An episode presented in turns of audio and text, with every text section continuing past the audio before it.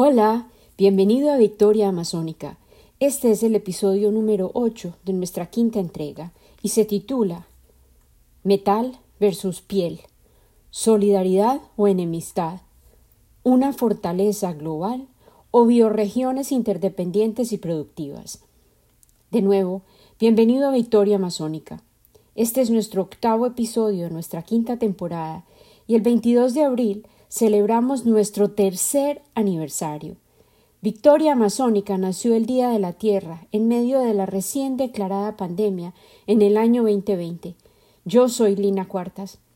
En celebración del tercer aniversario, decidí crear un episodio sumamente personal, uno que proclama verdades y en el que comparto una serie de acontecimientos significativos de mi vida, que se relacionan de manera directa con las opciones que enumeré en el título de nuestro capítulo Metal versus piel, solidaridad o enemistad, una fortaleza global o bioregiones interdependientes y productivas. Durante la semana pasada, mi profesora de activismo por la tierra, Ellen Serfati, nos sugirió una película, y yo no contaba con el hecho de que después de verla era imposible regresar al estado de conciencia anterior y por eso su título, Una vez sabes, es tan formidable. El director de Una vez sabes es Emanuel Capelín, y él nos guía en una exploración de la pregunta ¿Cómo continuar viviendo con la idea de que la aventura de la humanidad puede fracasar? Publiqué el link de la película en la página de Facebook de Victoria Amazónica. La película en su totalidad nos ofrece la oportunidad de analizar una visión profundamente personal de la exploración y el despertar al entendimiento de que hemos llegado al punto de no retorno en cuanto a nuestra relación con la Tierra, a quien honramos la semana pasada, la que todo nos ha dado y de la que somos parte y verdugo. Tal como declaró la vieja tortuga en mi episodio anterior, llegó el momento de gritar basta. En el fragmento introductorio de la narrativa Capelín nos presenta un libro que ofrece la idea central de su jornada. El libro, titulado Los límites del crecimiento, fue una publicación que marcó un hito, a pesar de que fue lanzado cuando yo tenía apenas tres años, en 1972. El postulado principal, que parecía ser revolucionario hace 50 años, era la afirmación de que los recursos de la Tierra eran, de hecho, finitos. El fenómeno de la abundancia infinita, la cornucopia que promocionaba la edad del descubrimiento, luego la era de la colonización y posteriormente la industrialización, eran tan solo ilusiones arrogantes. De hecho, hoy ya hemos llegado a la etapa del colapso climático. La película nos invita a pensar a cada uno de nosotros qué información puedo obtener y aplicar acerca de los pequeños cambios que puedo efectuar en mi vida diaria. ¿Quién constituye mi aldea inmediata? Podemos hallar maneras de tomar decisiones colectivamente y luego actuar conjuntamente. Conocemos al autor de la nueva ciencia de la colapsología en la película. Se llama Pablo Cerdín. Él nos advierte que si persistimos en fragmentarnos y polarizar nuestras posiciones, estamos autorrealizando nuestra propia profecía de desaparición colectiva. Cuando centramos nuestra atención en el miedo al otro, aquel que promocionan los medios sociales sin tregua, así como el escenario más amplio de los medios, quienes magnifican las ideas de la escasez y la incertidumbre, y nuestra reacción es escondernos en burbujas, que hacen eco de nuestras percepciones y pensamos que aislarnos en ellas nos ofrece un refugio seguro. Es así, precisamente, como se va deshaciendo y fragmentando nuestra matriz social, y en ese contexto la solidaridad y la colaboración no parecen ser opciones viables. Reaccionamos de manera que anticipa los peores resultados y tal como hemos observado recientemente en los Estados Unidos, cuando se llega al momento distópico en que existen más armas que personas en una sociedad, incluso los errores más intrascendentes se convierten en situaciones en las que se puede perder la vida. Sin embargo, la película, una vez que sabes, nos recuerda es precisamente en los ambientes más carentes e incluso en situaciones de desastre que la cooperación ocurre de manera espontánea en el ser humano. En países como Bangladesh, muchas de las comunidades indígenas y en el marco de escenarios desesperados y vulnerables que ya están enfrentando algunos de los más severos efectos de la desestabilización de los ritmos del planeta, la resiliencia y las soluciones predictivas ya se están implementando. Ellos nos pueden guiar, pero la injusticia que es evidente en el hecho de que el sufrimiento de tantos países carentes en recursos materiales estén pagando las consecuencias del manejo irresponsable y la explotación que ha generado riqueza para los líderes de la economía mundial debe ser reconocida y la respuesta debe incluir ayudas financieras y generosidad de espíritu. La abundancia que se vive en muchos países desarrollados se logró a costo del deterioro del medio ambiente, cuyo abuso está generando consecuencias que afectan al resto del mundo. La desestabilización es inminente e inevitable. No lograremos sobrevivir si no tenemos una visión. Las temperaturas seguirán subiendo, continuaremos viendo guerras, crisis generadas por la falta de recursos de variadas índoles, lo que generará colapsos en la organización espacial de las civilizaciones humanas. Ya hay esfuerzos concretos de diseño de pueblos de transición, lo que constituye en realidad un verdadero movimiento, y estas comunidades se basan en la promoción de la idea de que podemos tener más de lo que es realmente valioso en esta nueva realidad. La sociedad que habíamos creado era insostenible.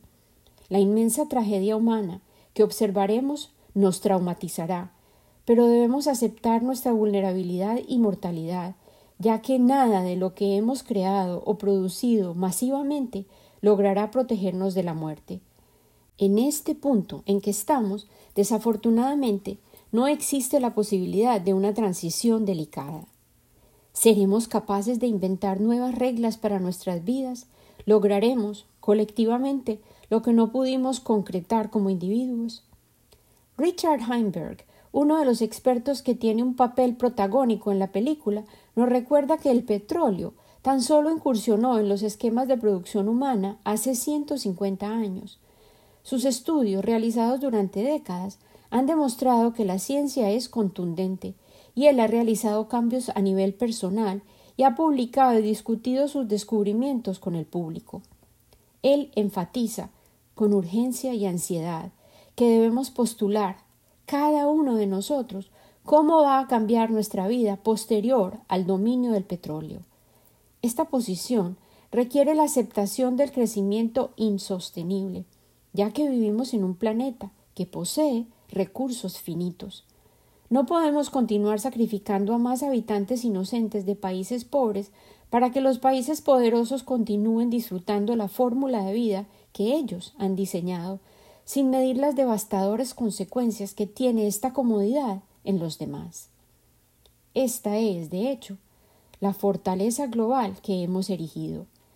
Tenemos que reconocer e identificar a los enemigos, las industrias contaminantes que son criminales en muchas instancias y a quienes sistemas políticos corruptos y las instituciones financieras que han hecho posible la continua destrucción de nuestros medios ambientes aquellos que protestan en las calles, los que preguntan, denuncian, muchos de ellos son asesinados y encarcelados a diario. Ellos son la naturaleza misma que se defiende. La pregunta que tendremos que reiterar una y otra vez, ya que de ella depende nuestro futuro, es ¿nos dividiremos o seremos capaces de reaccionar de manera solidaria? La falta de esperanza y la impotencia nos pueden paralizar, tal como el narrador de la película nos cuenta con honestidad. Estamos enfrentando el potencial de nuestro propio fin. Él busca aliento entre quienes han llegado a una total aceptación de los hechos, quienes viven en respuesta directa al total reconocimiento de la crisis. Frente a tanta vulnerabilidad, podemos y debemos vivir con más intensidad. Dentro de esta perspectiva, todo se vuelve aún más precioso y las preguntas cruciales sobre nuestra experiencia cotidiana surgen espontáneamente. ¿Seremos capaces de trabajar de manera que honremos a diario la naturaleza sagrada de la vida? ¿Cómo amar activamente nuestros medios ambientes? ¿Cómo podemos participar en el cuidado de las necesidades de todos los seres vivos que nos rodean, incluso los seres humanos? Esta espiral de vida que estamos experimentando nos exige mirar el abismo frente a nosotros y atrevernos a cruzar el umbral. ¿Cuál es la verdad? Esta debe ser nuestra pregunta central. ¿Qué vale la pena conservar al establecer una nueva manera de vivir? Podemos responder de manera plena y abandonar las maneras arcaicas de generar electricidad, el manejo de los desechos, de comerciar y explotar, de cocinar nuestros alimentos, de viajar, de producir nuestros alimentos y de establecer relaciones y elegir valores que guíen nuestras decisiones. ¿Qué estaremos dispuestos a sacrificar para poder continuar viviendo sobre este planeta? Tenemos que formular todas las preguntas difíciles. ¿Cómo concebimos el valor de nuestro ser en el mundo? La empatía y la capacidad de acción son nuestras gracias redentoras. Este es un desafío espiritual para cada uno de nosotros. Debemos inventar nuestras historias juntos, historias centradas en la tierra, cíclicas, locales, colectivas, humildes, llenas de alegría, pero sin dejar de procesar simultáneamente el dolor y el sufrimiento, el luto requerido por todo aquello que veremos morir. Hoy es crucial preguntarnos ¿podremos establecer cimientos sobre los cuales podamos coexistir, confiando el uno en el otro, valorar la justicia y la equidad, resignarnos a soltar nuestra obsesión por el control y el amor por el poder, y comprometernos a adaptarnos profunda y conscientemente a los límites de la tierra. Ahora, esta es una historia que es mi regalo para ti hoy. Se llama Metal versus piel.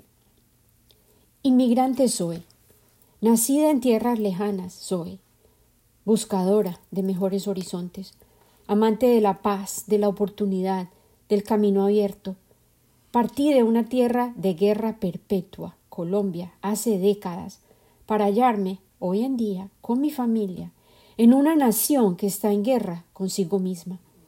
El romance patológico entre América y sus instrumentos de guerra está apuntando directamente hacia su propio corazón, traicionando su potencial, aniquilando su promesa, destrozando sus aspiraciones individuales y colectivas.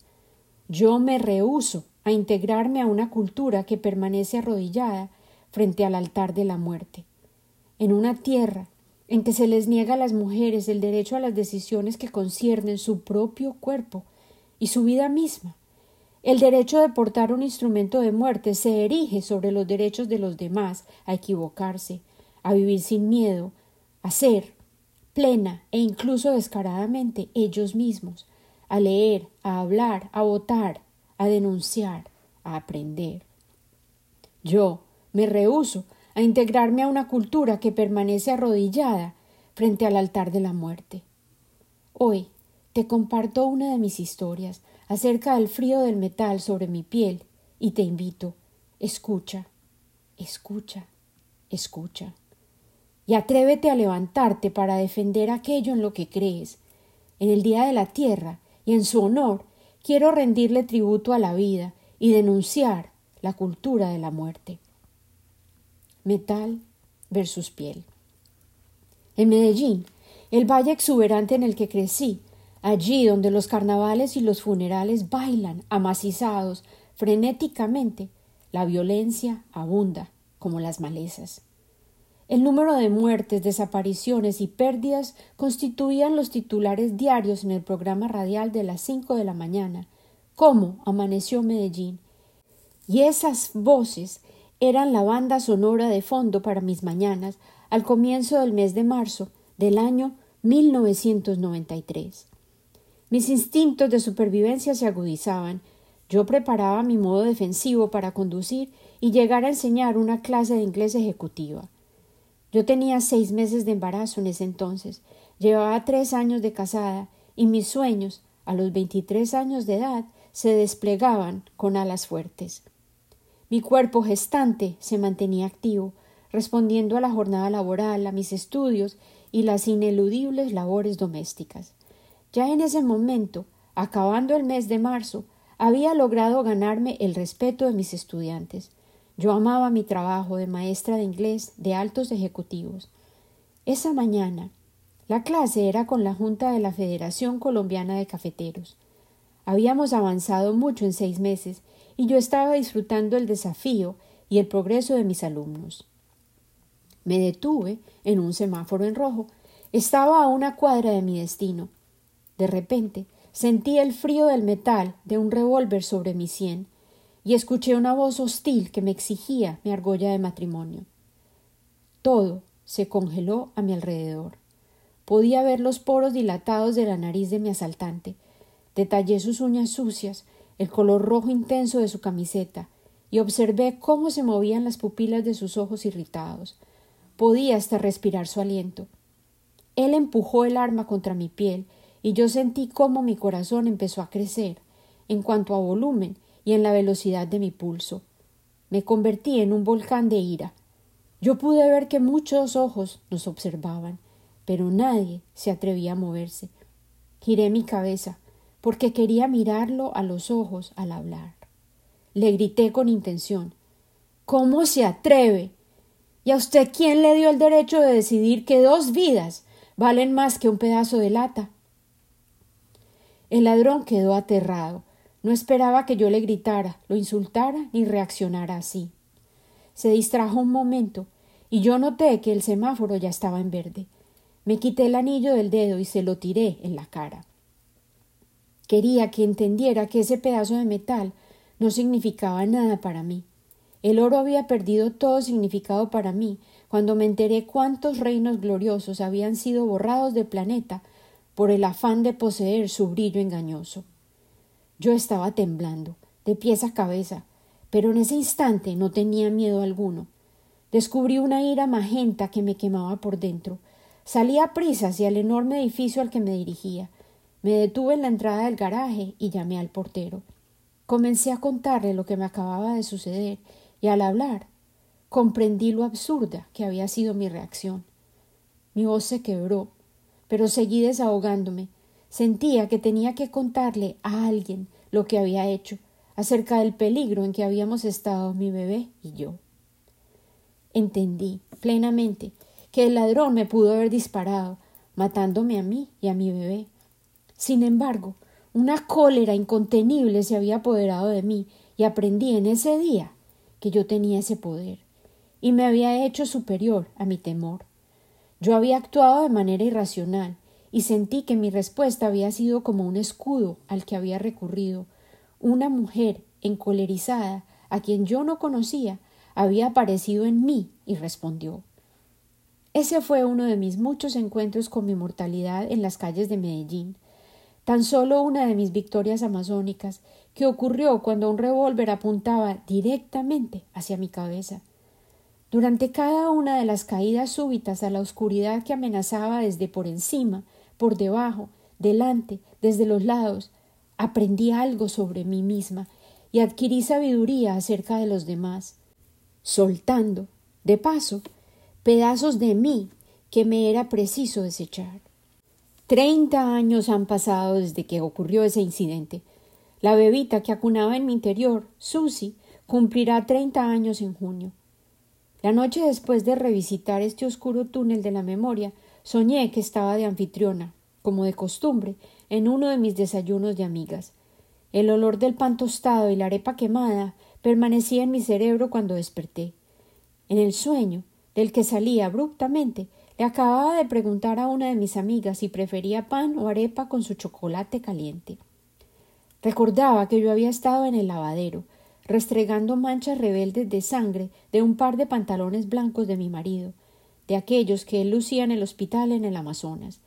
Yo podía ver claramente que el agua se estaba represando alrededor de mis pies descalzos, pero les decía a mis amigas que no se preocuparan, el piso del lavadero era más bajo que el de la cocina, y había un desagüe al lado de mis pies, alrededor del cual el agua estaba formando una espiral a medida que fluía. Yo sabía que esa parecía ser una anécdota doméstica, aparentemente intrascendente, pero que portaba un mensaje importante para mí. Me fui a correr, como agua diario, con mis cuatro perros, y pronto comenzó a lloviznar. No me importó, las gotas caían a mi alrededor como bendiciones, y me gustó el efecto refrescante de la brisa que corría con nosotros. Corrimos, colina arriba, todos felices con el desafío del terreno inclinado. Sobre todo Mochi, el husky de tres patas, a quien le encanta ufanarse de poder ser el líder de la manada. Y nos devolvimos. Al descender, observé que había un bulto extraño colgando de una cerca. Parecía ser un animal enorme. Los perros deben haber olido sangre porque aceleraron el paso. Al acercarnos, pude ver la escena macabra en detalle. Había una venada muy grande atrapada entre los barrotes de la cerca de hierro. La reconocí. Era una de las hembras que venía a comer a diario a nuestra casa. Tenía un pelaje oscuro, cuyo tono yo había admirado, y había notado también que estaba embarazada hacía varias semanas. Era evidente que ella había intentado atravesar la cerca, tal vez alarmada por un vehículo que salió de la casa, y había logrado empujar la cabeza, las patas frontales e incluso su vientre por las barras de metal, pero su generoso trasero, el amplio espacio de su pelvis y la matriz que hacían de ella contenedor y generador de vida la habían inmovilizado. Tenía los ojos completamente abiertos y pude imaginarme su agonía de inmediato.